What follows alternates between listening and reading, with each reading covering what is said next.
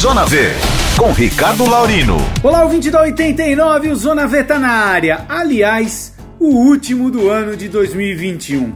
Ano que veio e passou como um foguete, aliás, um foguete barulhento, sofrido e que dificilmente nós vamos esquecer. Quantos medos que a gente viveu, perdas que a gente carregou e as duras lições que cá pra nós era melhor a gente aprender sem passar por toda essa dor, né? Bom, mas não foi somente em nossas vidas que o 2021 veio atropelando. Também, quando pensamos nos animais e no meio ambiente, muita coisa rolou. E geralmente pelas mãos de nós humanos. A gente não precisa fazer muita força para lembrar do caso das búfalas de brotas, centenas delas, largadas sem comida e nem água, por um fazendeiro que decidiu que não queria mais os animais. Assim, como se fossem grãos de areia, mas teve muito mais.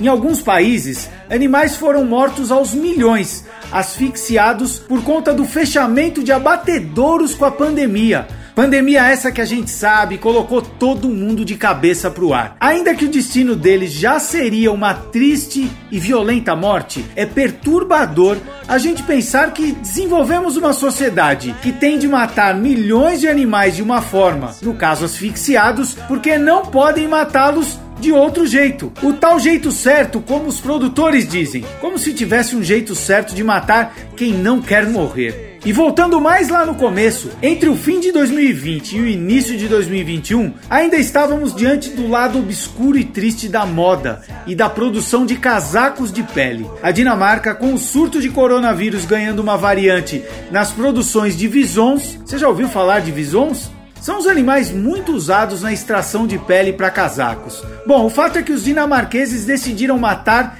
e enterrar todos os animais do país. Isso mesmo, um extermínio coletivo que mais uma vez expõe o lado sombrio disso tudo, já que esses animais vivem em minúsculas gaiolas e seriam mortos de qualquer forma para retirada de suas peles. Mas você não tem ideia de como geralmente é feito o abate desses animais. É por meio de choque na região do ânus, evitando assim que se perca parte do produto, usando a expressão que produtores utilizam quando se referem à parte do corpo retirada do animal, que muitas vezes tem o azar de não morrer com o choque e ter seu couro retirado ainda vivo. Bom, mas nós tivemos também boas notícias. Nos Estados Unidos, pela primeira vez, um medicamento entrou em fase final de aprovação pelo FDA, órgão equivalente à Anvisa aqui no Brasil, sem que esse medicamento tenha passado por qualquer teste em animal. E com um ponto a se destacar: o processo foi muito mais rápido, economizando tanto em tempo